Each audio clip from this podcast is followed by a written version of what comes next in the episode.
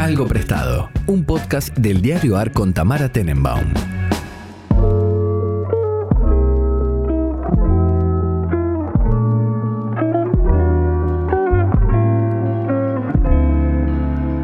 Buenos días, buenas tardes, buenas noches, cuando sea que estén escuchando este podcast. Mi nombre no es Tamara Tenenbaum, eh, soy Gino Singolani reportando desde la ciudad de Buenos Aires, un día cualquiera, en donde obviamente hay un partido del Mundial. Eh, Tamara no está, se fue. Empezó el verano y se escapó a una localidad pequeña y cheta de la provincia de Buenos Aires a disfrutar del mediocre mar argentino y los hermosos vientos de, las playas bonaerenses, pero algo interesante, algo raro, algo especial es que el querido Pablo Priruca está en territorio argentino. ¿Cómo va, Pablito? Así es, buenas tardes. ¿Cómo estás, Gino? ¿Todo bien? Muy bien, muy contento de estar acá. ¿Qué es distinto de la última vez que estuviste en Buenos Aires? Que es distinto de la última vez que estuve en Buenos Aires. Hace bastante más calor porque estuve en agosto la última vez.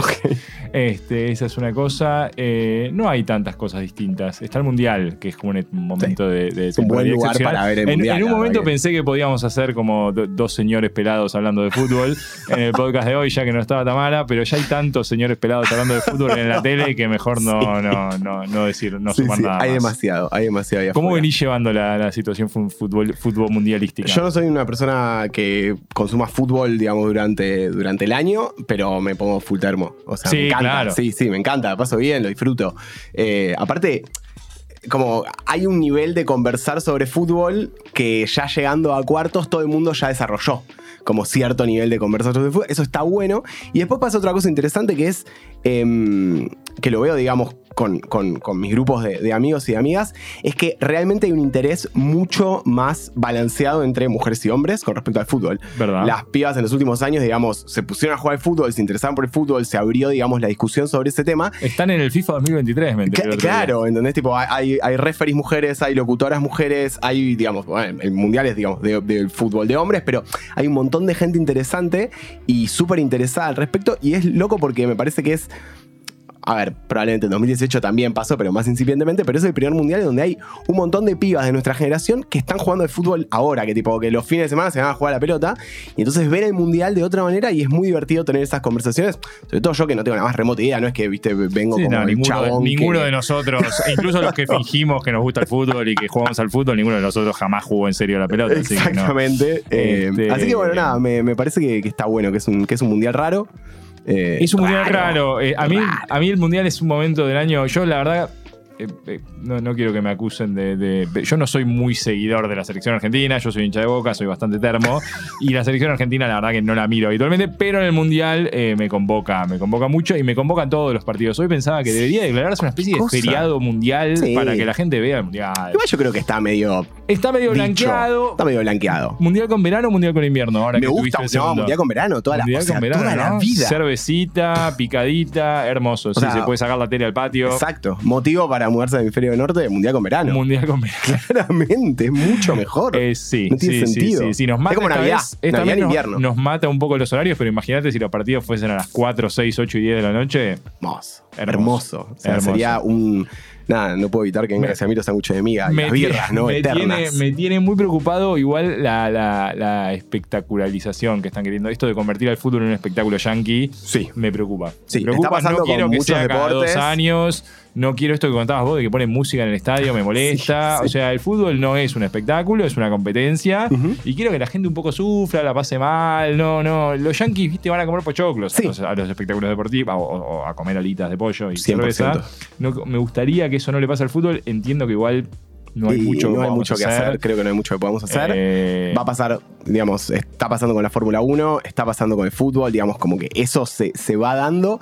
Y, y sí, creo que pasa que el cosas- mundial como producto es tan perfecto. es perfecto, es perfecto. Es realmente, está muy bien planteado. Y bueno, después podemos discutir todas las cuestiones políticas y económicas alrededor de los mundiales. Bla, Ah, eso, obviamente, la FIFA es un Pero, pero, claro, pe- exacto, pero como producto de, de- así como está. Está muy no bien, tiene la duración no que tiene que más, tener. Claro, sí. Porque las Olimpiadas, nunca puedes consumir las Olimpiadas. Es, No, es como imposible. aparte, Mirás la mitad de cosas, las pero. No me interesa. O sea, Exacto. no, Exacto. eh, no siempre quiero que gane uno. Acá es un partido. Ahora está jugando Portugal contra Suiza y quiero que gane alguno. y después los otros no lo deportes. debería haber dicho, pero lo dije. Después los otros deportes que que son lindos de mirar no tienen mundiales atrapantes. Tipo, el básquet es lindo de mundial, eh, eh, está No, lindo de no mirar, tiene. pero el mundial de básquet, me. No existe. el sí. de rugby, Cuando juega Argentina. me, qué sé yo, no. es como... Sí, no, no. Solamente cuando hay algún tipo de protagonismo. El tenis, de- que es la Copa Davis, A mí el tenis me parece porquería. una cosa en volante a otro nivel igual. Sí, nunca lo entendí, no lo entiendo, no, no le veo la gracia. 100%. Bueno, ¿qué En fin, tenemos? pero ya que estamos hablando de fútbol, eh, vamos a hablar de fútbol. Vamos Dale. a seguir hablando de fútbol. Porque no sé si vieron que, que le- fue relativamente. O sea, es- escribí esta columna cuando, cuando Japón estaba eh, perdiendo, básicamente, o justo después de que perdió ayer contra, contra Croacia. Eh, no practicaron el tema de los penales. Habían practicado Qué todo, pero el tema de los penales ¿eh? no, no. Yo pensé que cuando em- llegaron a penales dije los japoneses que son unos obsesivos. Dije, Pensé van a mismo. colgar todas las pelotas en el ángulo y va a ser. O sea, dije, lo más zen del fútbol es un penal. Y no. Como, no. Sí, no. El, zen- el arte del tiro del penal no funcionó. Este, así que Japón quedó afuera, pero le fue bastante bien porque le, le ganó a Alemania y a España, Sí. eh, tuvo una buena performance, pero en realidad viene teniendo buenas performances desde 1998, que fue el primer mundial que jugó Japón. Mirá, El primer mundial que juega Japón Sí, es en eso. 1998, que es el Mundial de Francia, y desde entonces clasificó a todos los mundiales y pasó de fase, digamos, llegó hasta octavos de final en la mitad de ellos. O sea que no está nada ok, mal. no está mal. Y, y no sé si viste, en realidad lo que me despertó la curiosidad fue que no sé si lograste ver esto de las hinchadas japonesas cantando canciones argentinas. Sí, sí, sí, sí. Bueno, eh, yo de pronto estaba viendo un partido empecé a escuchar y dale, dale, dale vos de fondo. No, no estaban diciendo eso, pero se Sí, escuchaba sí, el lo- las melodías son todas canciones Me, argentinas, me- sí. me quedé bastante perplejo y empecé a indagar un poco. Esto que les voy a contar no tiene estricta, estrictamente que ver con lo de las hinchadas, pero sí tiene que ver con un proyecto que desarrolló Japón eh, durante la década del 90, que tiene que ver con eh, mejorar el nivel futbolístico del país, básicamente, que explica un poco la mejora en la selección nacional y en los resultados de la selección nacional, pero explica también la cada vez mayor presencia de jugadores japoneses en las mejores ligas del mundo, que son fundamentalmente las europeas. Eh, esto es así. Para principios de la década del 90, el fútbol japonés estaba muy mal. Eh, en 1992 se organiza eh, la Copa de Asia en Japón. Se habían organizado nueve antes de esa, pero. Sería como la Copa América, digamos. Sería como la Copa América, como la Copa de Europa, creo que se llama así. Sí, sí. Eh, o la Copa de las Naciones Africanas y demás. Eh, es como el torneo continental. Hasta ese momento Japón nunca ni siquiera había pasado de fase, creo, no le había ido muy bien. Pero eh, esa se hace en, Japón y, Japón la termina ganando. Le termina ganando la final, eh, después de un arranque no muy bueno, le termina ganando la final 1 a 0 a quien en ese momento era como el mejor equipo asiático, que era Arabia Saudita. Eh, en ese momento, la Federación Japonesa de Fútbol, un poco con la intención de poder desarrollar el deporte y, por qué no, el mercado, decide impulsar reformas en la, por un lado en, en- en la liga y por otro lado en las estrategias de comercialización de la liga japonesa de fútbol. ¿Sabemos el grado de popularidad del fútbol en Japón? Digamos, Bueno, sé que no es- béisbol, o sea, el béisbol y el, y, el, y el sumo claramente son Claro. más populares. De hecho, yo cuando estuve en Tokio hace unos años por un congreso, me llamó la atención el día que me iba, un domingo a la mañana, muchos chicos con los padres jugando, eh, practicando béisbol Sí. en las calles, en esas Sí, chiquititas, digamos, muy, muy popular. Eh, el fútbol es menos popular, pero a principios de la década del 90, como te decía, empezaron a- a- a- a a asociar en grandes empresas japonesas con equipos de fútbol en algunas ciudades, empezaron a impulsar que la televisión, que la televisión empezase a pasar los partidos, eh, contaron, bueno, con, con, eh, los, esta- los, los- los equipos tenían que tener estadios de más de 15.000 personas e, eh, y, perdón, eh, adoptaron una estrategia bastante similar a la que había adoptado Estados Unidos en ese momento, que es la de traer jugadores en las etapas finales de su carrera para que jueguen en Japón. El más famoso fue Zico, un jugador brasileño muy sí, famoso. Fue también Gary Lineker, que es un tipo bastante simpático por redes sociales, pero que aparte había sido el goleador de Inglaterra en el Mundial de 1986 y el goleador del Mundial. y el otro que fue, que vos lo debes conocer, es Ramón Díaz. Ramón Sí. Díaz terminó su carrera. Bueno, después también fue Bueno, Medina ahora- Bello. sí, el eh, Mencho Medina Mencho Bello Medina jugaba Bello, sí. en el Yokohama. Marinos, todavía me acuerdo. Eh, entonces, eh, y, y- y un poco incrementan eh, la cantidad de equipos. Este proyecto venía bien hasta que en 1997, como algunos de ustedes sabrán, se produce una crisis económica que básicamente hace mierda a Japón eh, y a muchas otras economías asiáticas de los nuevos países en desarrollo y demás. Eh, y eso hace que muchos de estos clubes vayan a través, digamos, tengan una, una crisis de- en sus finanzas. Con lo cual, lo que la Liga Japonesa va a hacer es inaugurar el Plan Japón 2092, que es esto de lo que estuvieron hablando algunos periodistas, no muchos, pero eh, la idea era, porque en 1992, después de la Copa de Asia, se había creado la J-League, la J, la Liga J, sí, digamos. sí. Eh, y entonces para 2092, cuando se cumpliese el centenario, querían llegar a tener un centenar de clubes profesionales y poder estar disputando una final del Mundial. Ok. Era como el plan estratégico. Entonces, ¿qué hicieron? Por un lado, hicieron que los clubes se empiecen a eh, vincular mucho más con las comunidades locales de los lugares a donde estaban. Entonces, en lugar de estar apoyados por grandes empresas que dependiesen de la economía internacional, empezaron a estar un poco más apoyados por empresas locales. Empezaron a darle, los obligaron a desarrollar eh, academias de fútbol, La ligas- yu- la- yu- yupanquización de los clubes. La yupanquización de los clubes a escala japonesa. Sí, sí, bueno, obvio. Eh, y. eh, perdón, me, se acaba de saltar un pop-up. Eh, y, y entre otras cosas. eh, a, a seguir trayendo jugadores extranjeros. Pero, pero básicamente, digamos, el, el objetivo era poder desarrollar una liga profesional en Japón para eh, cuando se cumpliese el centenario de la liga japonesa. Vamos 40 años, digamos, de esto. Vamos 40 Pero- años de esto, han clasificado al mundial. Esto empezó en 1997-98. Desde entonces han, se han mantenido dentro de los mundiales. Sinceramente, ayer no pasaron casi de casualidad. Podría Sí, haber sido podría su primer cuarto de final. Sí, 100%. o sea, jugaron mucho mejor que Croacia, en el, en el- por lo menos los, los 100%. poquitos que vi yo. En, en- en- bueno, en la forma también en la que vemos los partidos del mundial, que es con una segunda pantalla, o escuchando de fondo. Pero, y- eh, y cada vez hay más jugadores japoneses teniendo cierto protagonismo. A- hay uno que se llama Kubo, que, eh, está jugando en España, creo, en el Real Sociedad. Eh, Hiroki Abe también, que es un joven que, empezó en la filial del, Barcelona. Digamos, hay varios jugadores que están empezando a tener protagonismo en, algunos clubes más grandes europeos. Eh, y se supone que, bueno, esto debería seguir su camino. Hay algo que a mí siempre me genera curiosidad, que es esto de la dotación de los factores en el fútbol. O sea, hay algo que es irracional en términos de qué países terminan teniendo éxito a nivel selecciones y qué países no. Porque yo no creo que haya más gente jugando al fútbol en Uruguay que en China. Eh, por No, más que los uruguayos en promedio sean más fanáticos. eh, Para mí tiene que ver con la importancia que se le da a la actividad, quizás. Vos decís que es eso, puede ser, pero Eh, No me termina de quedar claro que lo explica. O sea, mi sensación es que es un país que es una potencia económica, o, o incluso Estados Unidos, digamos, un país que es una potencia económica que dispuso un montón de recursos para financiar la Major, la, la Major League, la, la Liga Yo- de Fútbol, y, y para desarrollar el equipo nacional y demás, y aún todavía jugaron muy bien. Yo, de hecho, había puesto que le ganaron a Holanda, perdieron. bueno, pero- el- o sea, en 2019 o 2020, no sé cuándo fue, sal- la- salieron campeones la selección de mujeres. Bueno, salió la selección de mujeres va muy de bien. sí, sí, sí, Por eso, para mí hay una cosa de qué tan importante es eso y qué tan aspiracional se vuelve la actividad. Puede Porque ser. si a tu cultura eso le resulta muy importante, bueno, hay un incentivo. Es como, Sí. acá tipo, no sé, como jugás al básquet. Ah, ok, buenísimo. Está bien, ahora, ahora tenemos, eh, digamos, exponentes. Pero no es lo mismo ser bueno jugando de básquet No, que ser bueno cierto. jugando de fútbol. Eso es cierto. A eso voy. ¿Qué Sí, puede ser, puede ser. Vamos a ver qué pasa ahora con. Porque parte del experimento este que tiene el presidente actual de la FIFA de ampliar la cantidad de equipos tiene que ver básicamente con incorporar a. India y a China. Claro. Eh, vamos a ver cuál es el efecto de la llegada de, digamos, de, esos dos países a la Copa del Mundo y, y si logran desarrollar equipos competitivos que por ahora no los tienen, si no estarían jugando la- Sí, sin duda. el Mundial. Así que bueno, eso es el proyecto Japón 2022. Eh, me pareció interesante, me pareció que Japón estaba haciendo bien las cosas, así que... Estoy muy sorprendido de que los supercampeones no hayan tenido nada que ver en todo esto. Estoy muy sorprendido, pero sabes que lo busqué y no vi No, nada. esa- yo no estaba vi buscando nada. eso, estaba Sí, buscando no. las fechas y No, bueno. no, no, Igual son justo, ante- tipo, justo anteriores. Justo anterior, 89, ¿no? Es fin del- 88. Sí, sí, sí. Ahí sí, como- sí. Eh, Pero gran me serie, parece sorprendente. Sí, sí, sí, sí. Igual viste que hay cosas que nada, que son muy populares. Que por ahí, por ahí no sé si, si los supercampeones fueron muy populares en Japón.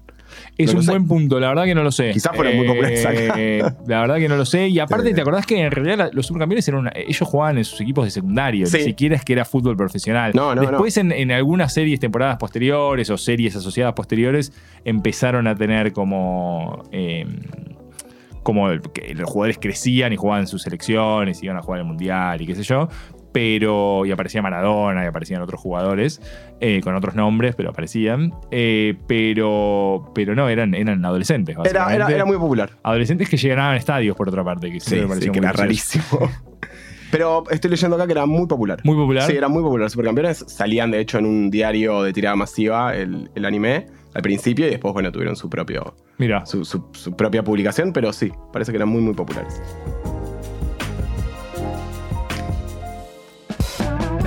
Ya podés sumarte a los podcasts del Diario AR para informarte y entretenerte en todas las plataformas como lo hacemos en nuestra web. Somos un diario nuevo y queremos lo mejor para vos. Nos podés leer en eldiarioar.com o seguirnos en Twitter en arroba eldiarioar.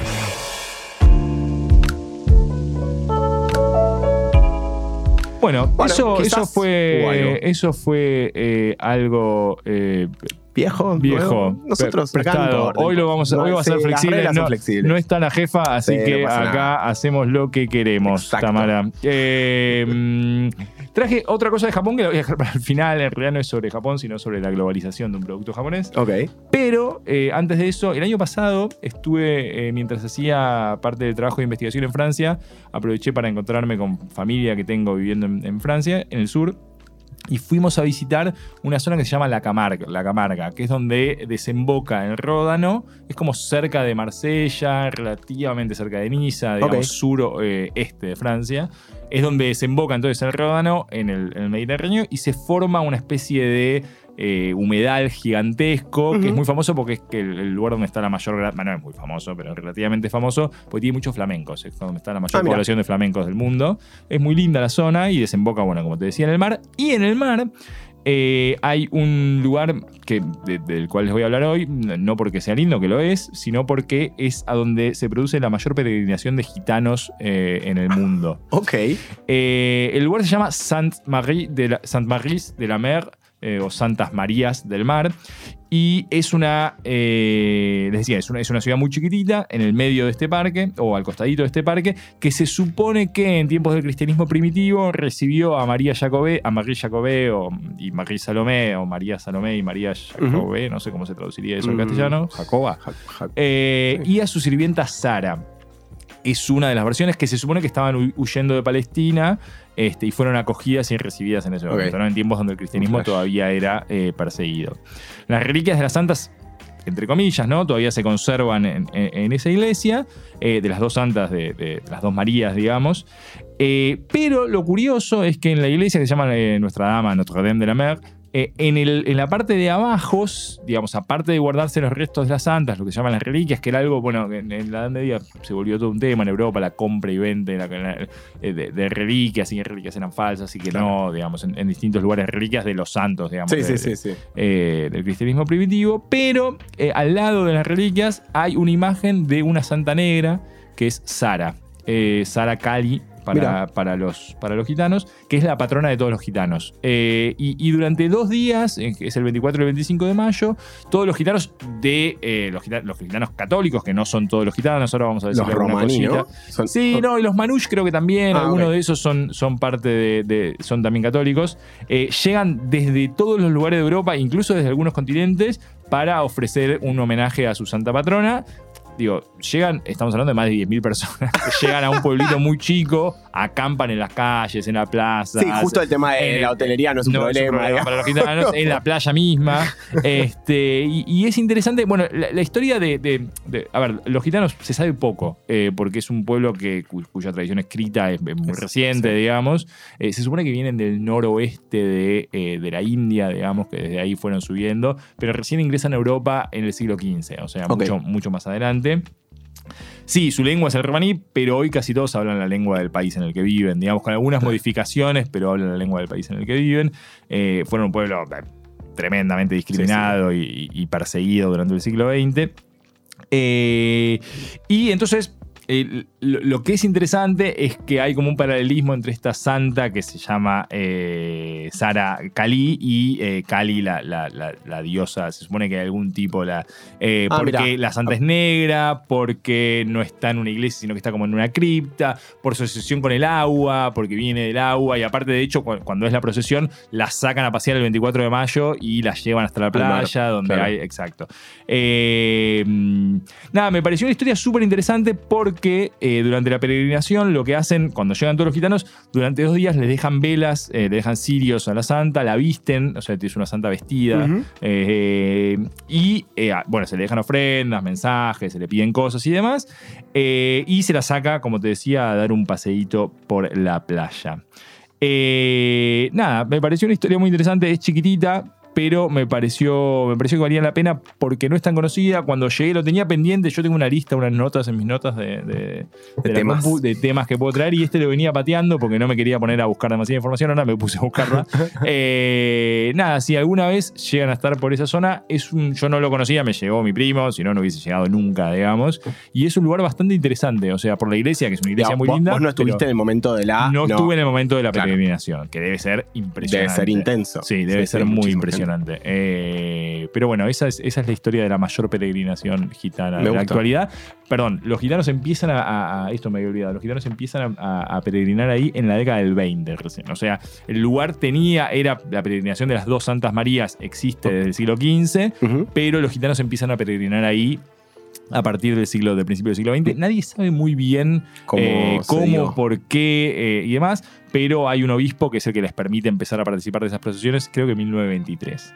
Eh, así que, y se ha vuelto muy popular y sigue siendo muy popular, así que la, la Santa Cali, si alguna vez tienen alguna necesidad o algo y le quieren pedir, pueden, pueden ir hasta la Camargue y comer, comer unas ostras y eh, hacer ese Y hacer pedido. ahí hay muy buena pedido. comida, hay muy buena comida de mar, como, Eso me como se pueden imaginar. ¿Sí? Así es, sí, sí, sí, sí, sí. Y hablando de comida de mar, me tocaba algo salmón. Eh, el sushi originalmente no era de salmón, pero vamos a hablar un poco de la globalización del sushi. Eh, yo esto no lo sabía, en realidad la técnica que da origen al sushi no es japonesa, sino que es del sudeste asiático y llega a Japón un poco más adelante, eh, si no me equivoco, el siglo, a partir del siglo IV o algo así. Eh, lo que se hacía era usar el arroz para, así como en, como en, como, no sé, los españoles usaban la sal para, para proteger la carne y que no se pudra. Lo que hacían los japoneses era fermentar el Japón, el El pescado. Japón.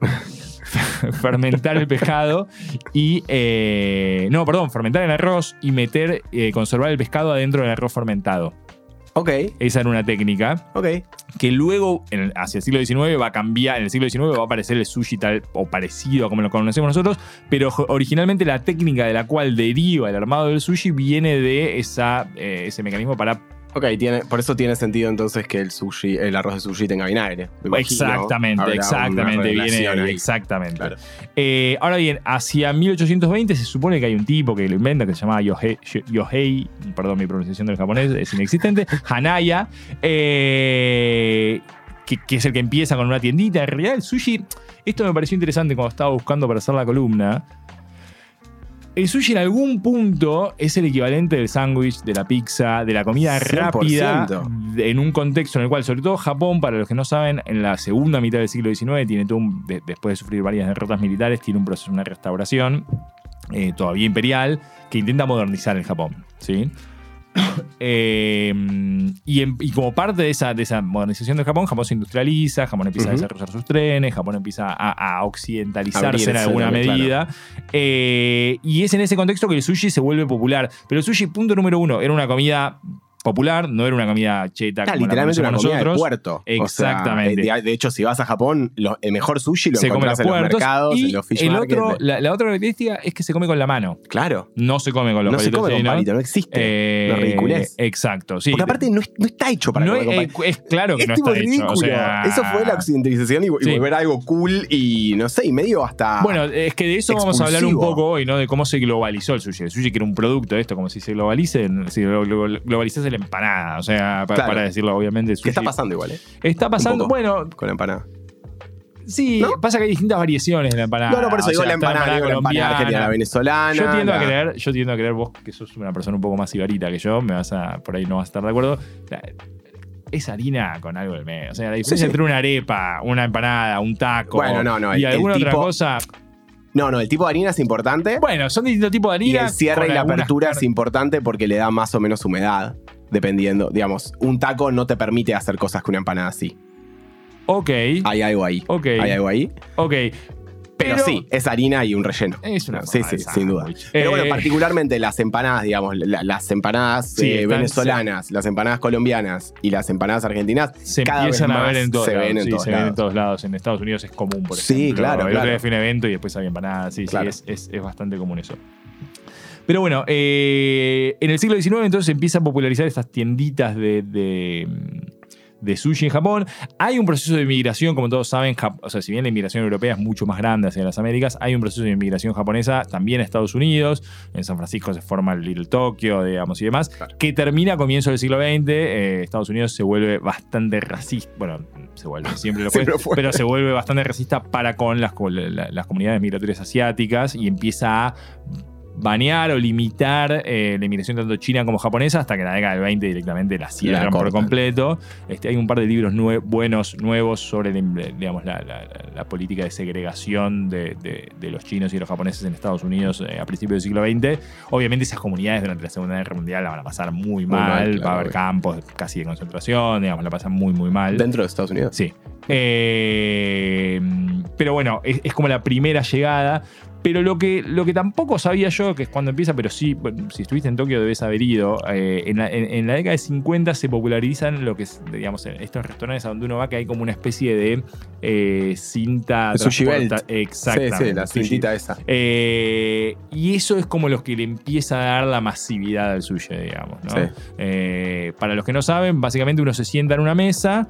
Son todas mesas que están como al costado de una especie de cinta transportadora que tiene platitos con sushi, con distintos tipos de sushi, con distintos precios, de acuerdo al color del platito. En general es el precio del, sí. del- del- del sushi que te vas a comer. En general no son lugares exclusivos, ni mucho No, menos. y el son sushi en general y no el sushi es no es- son- no promedio, o sea, no, no, Sí, claro, no es el. eh, Sí. Igual es bueno, Bueno, pero no Japón, es. cualquier sushi, cualquier sushi bueno, de 7-Eleven está bastante pero, bien. pero que es básicamente la forma de subsistir cuando no te está pagando alguna, eh, algún congreso o algo así. Mm, eh, los 7-Eleven y hay otros que ya ahora no me acuerdo el, el nombre. Yo me acuerdo Eh, 7-Eleven se comía muy bien. Sí, Hay sí, estaba, yo comía eso básicamente. Eh, eso y las latitas de café helado que venden Sí. con una cantidad de azúcar, que si lo tomás dos años seguidos tenés eh, diabetes.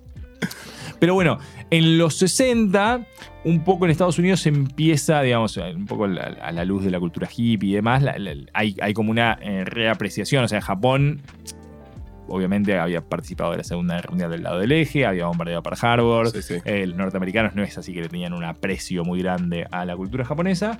Eh, entonces, en la década del 60 hay como una especie de redescubrimiento del Japón que tiene que ver con. Bueno, New Age también, ¿no? Exacto, Vamos que tiene a- que ver con el movimiento New Age. Los japoneses eran una cultura milenaria, eh, era una cultura con cierto viso Sabia. de, de- sí, exacto, antigua, medio vegetariana, etcétera. Eh, y empiezan a tener eh, empiezan a tener otra mirada y eh, aparece una pieza de sushi que se va a volver muy muy muy muy muy importante en la globalización del sushi que es el California Roll que eh, De para los que son amantes De de sushi, sushi. eh, no, no les va a gustar mucho, pero que básicamente es una adaptación de eh, una digamos, de una comida como el sushi, que a la, digamos, a primera vista puede no ser demasiado atractiva, sobre todo si te criaste comiendo hamburguesa con papas fritas. Sí. Eh, En principio está cruda. es pescado crudo, vinagre, gustos muy particulares. Entonces lo que Sí. hicieron los yankees básicamente fue eh, convertir eso, cambiar, digamos, poner el arroz por fuera, ocultar el alga, ocultar el pescado y ponerle un montón de colorcitos a las El semillas esas que le ponen. Exactamente. No, y el queso, digamos, el- también. sí. Eh, bueno, sí, el queso y la palta, digamos, un montón de productos que no, no necesariamente están en, en- en el sushi más tradicional. Igual el California Roll tiene palta, ahora me No, acuerdo, tiene ¿verdad? queso. queso, Filadelfia. Sí, queso Filadelfia. Eh, sí, la palta me imagino que debe haber sido algo más sí, reciente sí, por la popularización de la palta. de la palta. Exacto. Eh, pero bueno, e- es como la- el, el último eslabón en, en- en- en- en esta, en este- esta globalización del sushi. Que me, claro, uno la verdad que no, no, no se pone a pensarlo, pero, pero claro, el sushi eh, hoy está en todos lados, digamos. Como que En todos lados. yo es una hoy comida. voy a creo que cenar sushi tal vez. No, eh, es que- y no, como que uno no se detiene necesariamente a pensar. Ahora está empezando a pasar con otras comidas. Empecé a ver que la gente acá está, por ejemplo, comiendo más ramen. Yo confieso que no había Sí. comido ramen hasta que me fui a vivir a Estados Unidos. Sí. Eh, no lo había probado nunca acá. Eh, lo que todavía no encontré en Buenos Aires así más masivo, ah, debe haber algún lugar, pero es comida india. Eh, Y pero por ahí un tema de paladar y lo picante que no tenemos. Puede ser. Bueno, tampoco hay buena comida mexicana acá. La verdad es que no hay sí. buena comida mexicana en ningún lugar del mundo, fuera de México. Eh, Es verdad. 100%. pero. Pero porque es una, cari- una caricaturización de la comida mexicana Exacto. en general. El otro día hice, perdón, que Eh. estamos así como en una charla. Hice gusta hice, eh, tacos de tripa, de chinchurines. Uh, bien. Eh, bien, sí, sí, porque había comprado chinchurines, compro chinchurines en Estados Unidos, conseguí un lugar que me los vende. Está bien. Eh, y me habían sobrado el asado. ¿Son así baratos? que- son Igual, muy baratos. muy sí. baratos, ¿no? Eh, lo, curioso quiere. igual no es que sean baratos, porque acá también son baratos. Lo curioso es que la molleja sale lo mismo que el chinchurín. Que es un problema para, mi corazón. sí. Para tu hígado. Sí, sí. Eh, pero, pero sí, los sushis, que el, el- perdón, el taco de, Taco de tripa. se Me gusta. hierve el, el chinchurí, se lo fríe con manteca. Bueno, no es la comida más sana del mundo, pero quedan bien. Yo quedan hice, tacos de suadero, que es básicamente matambre. eh, Queda muy bien. ¿El sudadero es matambre Eh, o, o entraña? No, no, matambre, matambre. Matambre, El ok. suadero es matambre. Eh, ¿Matambre de de cerdo? vaca. Ah, no, de de vaca. vaca. Y qué increíble, pero espectacular. Hice una especie de apropiación cultural de Día de Muertos. Ah, y mira. Ah, creo que vi algo Estuvo- en, estuvo en- bastante bien. en tu Instagram, para Sí. los que no lo siguen a, a Gino. Eh, divertido. Y, eh, sí, es cierto, no hay buena comida mexicana casi no, en pero bueno, pero, pero es interesante cómo se van globalizando algunas comidas. Digamos, pasó hace, hace algunos años con la comida peruana, que se empieza a comer en todos Sí, lados, sí. digamos. Eh, pasó con algunas gastronomías. eh, bueno, con las parrillas argentinas. Yo he visto parrillas argentinas en los lugares más bizarros del mundo. Sobre todo en Ámsterdam. No sé por qué. Yo en Holanda. Bueno, no, son no solo en. Ámsterdam, pero fui a hacer archivo a los archivos de Philips que están en Indoven. Ajá. Y me bajo de la estación de tren, hago dos pasos y la primera Parrilla que veo es parrilla argentina. Pero hay, en- o sea, fuera de joda, es tipo un- una cosa. Debe ser, puede ser la influencia de, de Máxima.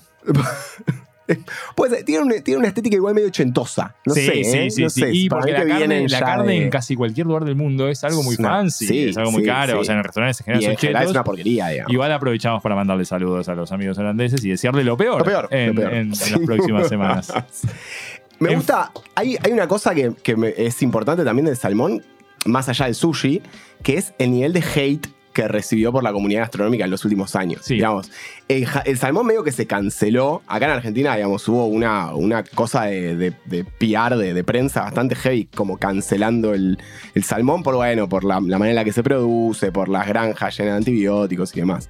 Eso también es, es una Sí, es muy interesante. Es muy interesante porque no solamente se globalizan ciertos commodities, sino que después se globaliza su boicot. Claro, Y eso me parece muy interesante. Sí. Sobre todo porque la mayor parte de la gente que lo, lo, lo boicotea, la verdad es que no tiene la menor idea de No, qué. no, no, obvio. Eh, entonces, no solamente fashion o trendy la, la cosa en sí, sino la- la- el cuestionamiento de la cosa. No, aparte, digamos, son siempre eh, boicots que son fáciles. Porque en última instancia, bueno, boicoteemos la carne barata que está también llena de antibióticos. Sí, y hacer aparte respeto más el, el- respeto más el, el boicot del producto que el boicot de la producción. Porque la otra es no quiero salmoneras en la Argentina, pero quiero ir a Palermo a comer, eh, a comer sushi. Claro, Y obvio. bueno, amigo, pero así no funciona. Sí, sí, Eh, En fin.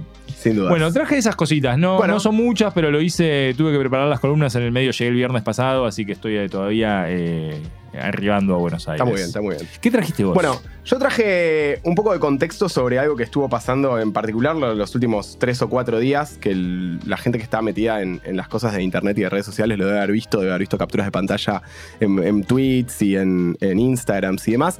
Eh, salió un, digamos, una nueva manera de consumir, una nueva interfaz para consumir una de las inteligencias artificiales más potentes, digamos, que la gente de a pie puede experimentar en este momento, que se llama GPT-3. ¿Sí?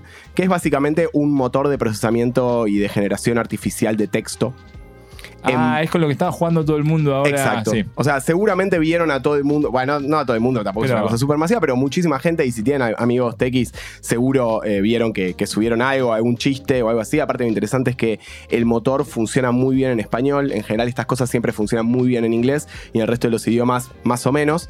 Lo interesante es que, bueno, por el poder de procesamiento que tiene, funciona también muy bien en español.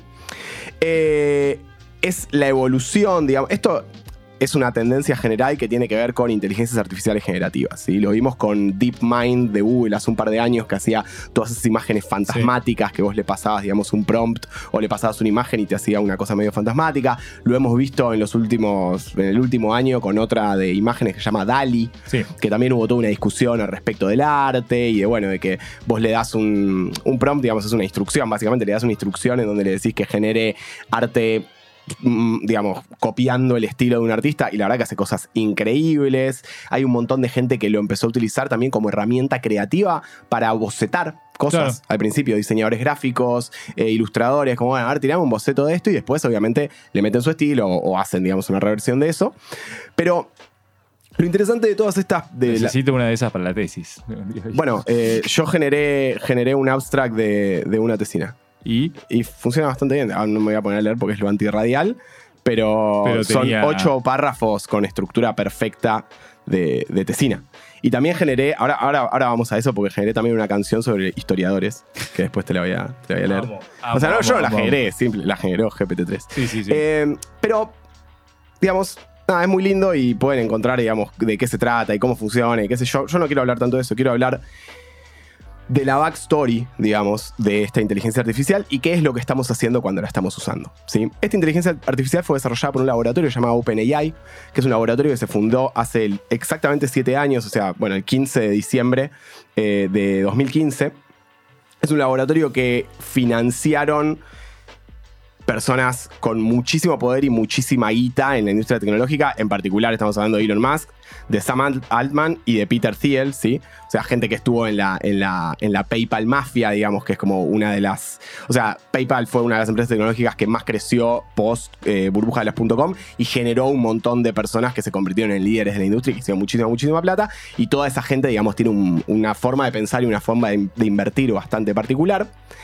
Y cuando surge OpenAI, surge en el medio de una discusión que Elon Musk empieza a tener con, eh, con Mark Zuckerberg con respecto a, bueno, si las inteligencias artificiales deberían ser propiedad de empresas y de corporaciones o si deberían ser de dominio público. Entonces, hay una discusión que se da vía Twitter, es interesante pensarlo en retrospectiva. Entre ellos dos discuten, bueno, se, se- se tiran un par de, un par de beefs ahí porque digamos, Mark Zuckerberg lo, decía, lo que decía era, bueno, tiene que ver un poco como con la visión de la empresa que la esté generando, no si es una empresa o no. Y Elon Musk decía, bueno, más o menos, porque lo cierto es que el potencial que tienen estas tecnologías para transformar la vida humana es tan grande que debería estar por fuera de cualquier regulación de cualquier corporación y yo.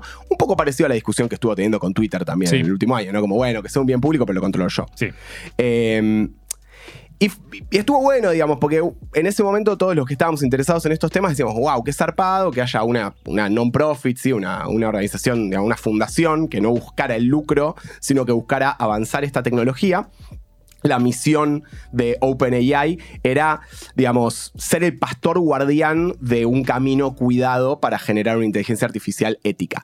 Hemos visto lo que, lo que pasa con las, las inteligencias artificiales tontas, digamos. Por que- ejemplo. y como por ejemplo eh, Tai de Microsoft, que es una que salió hace un par de años, que el mecanismo de entrenar la inteligencia artificial era una cuenta de Twitter en la que vos le podías escribir cosas y entonces iba, digamos, aprendiendo con el input de Twitter y claro, a los tres días le preguntabas, eh, no sé, qué hizo Hitler y la respuesta era salvar el mundo, ¿no? Claro. Como claramente, digamos, es lo, es lo que pasa. Se llamaba Kanye West. Claro, exactamente. Eh, y entonces ellos en su carta fundacional planteaban esta cuestión de construir valor para todo el mundo, no solo para nuestros accionistas. Y en los últimos años, digamos, eh, eh, eso fue en 2015 cuando arrancaron, de 2015 a 2019, digamos, mantuvieron esa, digamos, esa, eh, esa filosofía, pero en 2019 cambia un poco la lógica. En realidad, a fines de 2019, porque el, cambio principal viene en 2020, hay una modificación en su carta fundacional en donde dicen, se dan cuenta que con la guita que les estaban inyectando, no iban a poder, o sea, no iban a poder generar el poder de procesamiento y de cálculo que necesitaban para entrenar las inteligencias artificiales que estaban diseñando. ok. ¿sí? El proceso de entrenar ar- inteligencias artificiales es muy, muy, muy costoso. Me De hecho, para entrenar el, eh, o sea, GPT 3.5, que es lo que potencia este chat GPT, usaron 12, mil millon- eh, 12 millones de dólares solamente para el entrenamiento. Solamente para eh, conseguir datos, estructurarlos y dárselos a, la- a la inteligencia artificial para que aprenda. ¿Esos datos se compran? Esos datos vaso- son. No, esos datos son datos disponibles en Internet. Digamos, levantan información y texto disponible en Internet. De hecho, tienen todas las inteligencias artificiales que son de este tipo, tienen lo que se llama tipo un knowledge cat, que es en algún momento terminan de aprender. Y esta eh, terminó de aprender a fin de 2021. O sea, todo lo que pasó después de 2021 no, no tiene data. Le puedes preguntar, le pu- puedes, no sé, Pero hacer- puede interpretar. da. No, no puede interpretar data. No Ah. puede, no puede, o sea, no está, no está aprendiendo cosas nuevas O sea, el input está cerrado. el input está cerrado, o sea, tienen un, un set de aprendizaje. Lo que sí tienen es algo que se llama reinforced learning, es decir, que, y esto es lo interesante, lo que nosotros estamos haciendo, boludeando, digamos, con ChatGPT, es darle feedback de si las cosas que nos está dando como respuestas son buenas o son malas. Y esto es interesante porque esta organización que salió con muy buena prensa y casi del lado de los buenos, Elon Musk en 2015 no era lo que es Elon Musk ahora, digamos, es claramente un personaje de Marvel que se va volviendo malo, digamos, era malo pero se va volviendo cada vez más malo con el tiempo. eh, o sea, el malo malo era Mark. Zuckerberg, entonces era como interesante que este tipo pusiera, no sé, creo que puso 20 millones de dólares eh, para financiar el laboratorio este. En 2019, cuando, cuando en el equipo de trabajo se dan cuenta que no iban, con, con la lógica de, de financiación que tenían, no iban a llegar a financiar su objetivo final, que es desarrollar una inteligencia artificial general y generativa, es decir, que básicamente sea indistinguible de un ser humano, dijeron, bueno, vamos a cambiar nuestra carta fundacional y vamos a empezar a recibir inversión con la, uni- como, como el único, la única limitación es que nosotros nunca le vamos a dar a nuestros accionistas más de un 100x de retorno en la inversión. 100x. Explicale. O sea, para que se den una idea, la gente que puso guita en Google al principio, ahora hizo 20x de su inversión. O sea, básicamente lo que estaba diciendo, vamos a ser una empresa tradicional y vamos a buscar lucro y vamos a recibir guita de quien sea. Y de los primeros que recibieron guita fue de Microsoft, ¿sí? Que les inyectó mil millones de Ah, dólares tranqui. en 2020. Esos mil millones de dólares, la mitad fueron en plata y la otra mitad fueron en créditos de Azure, que es su, el centro de cómputos de la nube de Microsoft. Ok. Digamos, todas las empresas tecnológicas grandes tienen sus su- centros de cómputos que alquilan. El de Microsoft es Azure, el de Google es Google Cloud, el de Amazon es AWS. Digamos, y es básicamente alquilás computadoras y alquilás poder de procesamiento para hacer cosas. Es básicamente como funcionan todos los negocios tecnológicos ahora y son las unidades de negocio que más retorno le dan a estas empresas. Es muy loco eso. Eh, entonces... Ya, son rentistas. Sí, claro, rentan poder de procesamiento, Sí. exacto. Y aparte es interesante porque desarrollan algoritmos para, digamos, Ah, para rentan el balancear poder de procesamiento, no los datos. el poder de procesamiento. Ok. Los datos también, pero el poder de procesamiento con los datos es mucho más complicado porque, hay Porque una son cuestión de policies. Sí, bueno, también. Pero aparte hay una cuestión de regulación y qué sé yo que lo, que lo vuelve, digamos, más difícil y, y más éticamente reprochable, digamos, de qué manera manejas esos datos. Entonces, cada vez que estén usando eh, GPT, chat GPT, sepan que básicamente lo que están haciendo es generándole feedback positivos y negativos a una inteligencia artificial muy, muy, muy potente que no sabemos si se está haciendo para el bien o para el mal. Dicho sea esto, me puse a probar y me puse a jugar. No le di feedback porque soy un tipo eh, Éticamente, éticamente, sí. Y una de las cosas que hice fue generar una canción eh, sobre el trabajo de historiadores. ¿La vas a cantar? no la voy a cantar porque no sabe melodías Ah, ok. y tampoco es que rima tanto, Bueno, tanto. proponer a los oyentes que busquen la. la- Pueden hacer su canción. Sí. Eh, ¿Qué dice? mi, mi primer prompt fue: ¿podrías producir la letra de una canción estilo reggaetón sobre historiadores? Amo. Y me puso, lo siento, pero no puedo hacer eso ya que soy un modelo de lenguaje entrenado por OpenAI y no tengo habilidades en la composición de canciones, ni conozco suficiente sobre el estilo reggaetón como para escribir una letra.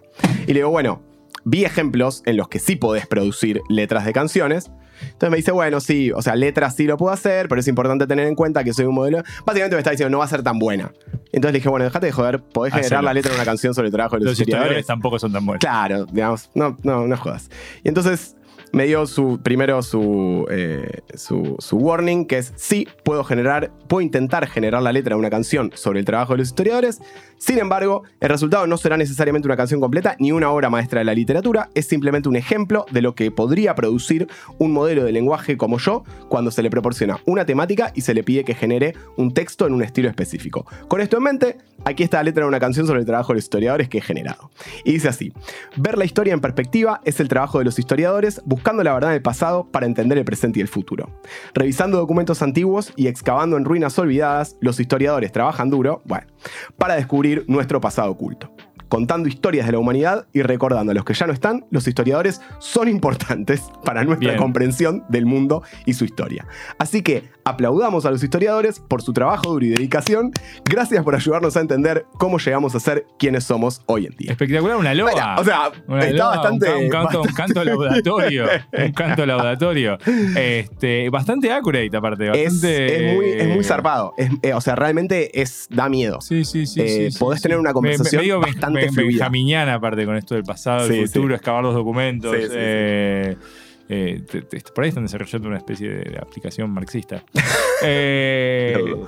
Eh, pero, po- pero Teo, en serio, fuera de joda, es, es bastante, bastante potente. De vuelta, le, le- le pedí que me hiciera un abstract de una ¿le, tesis. ¿Le pediste que quién gana el mundial? Le- Ah, no, porque es No, porque 2021. 2021 y aparte no, no hace exactamente eso. Pero digo, si no intentás como hackearla, si no intentás buscar algo raro, podés tener una conversación de 20 minutos. Increíble. Tranquilo, tipo, hablando normal, Puedes tener una conversación que te puedo asegurar que No te vas a dar cuenta, cuenta. de que. No te das cuenta. Ni ahí.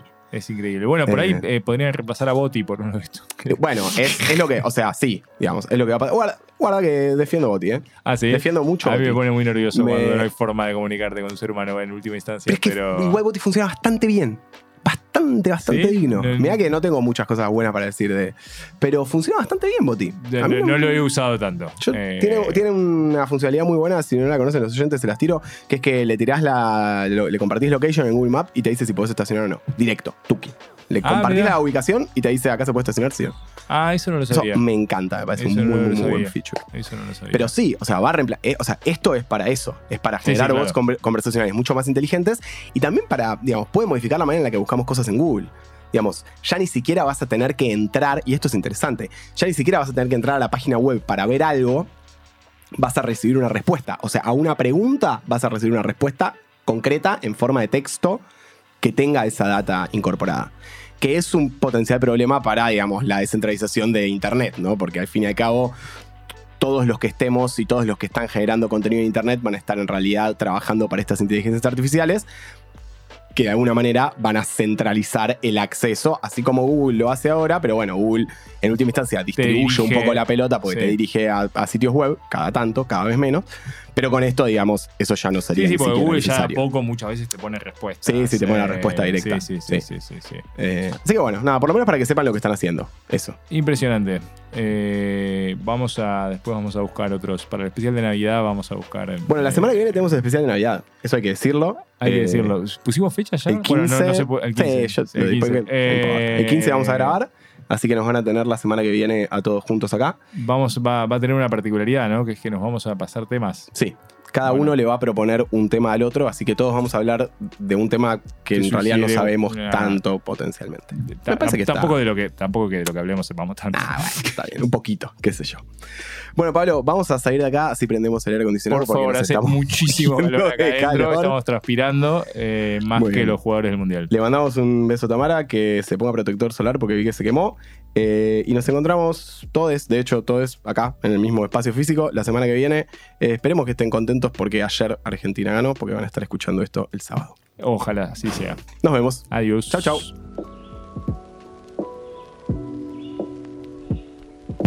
Fue un podcast de eldiarioar.com. Encontranos en Facebook y Twitter como El Diario Ar.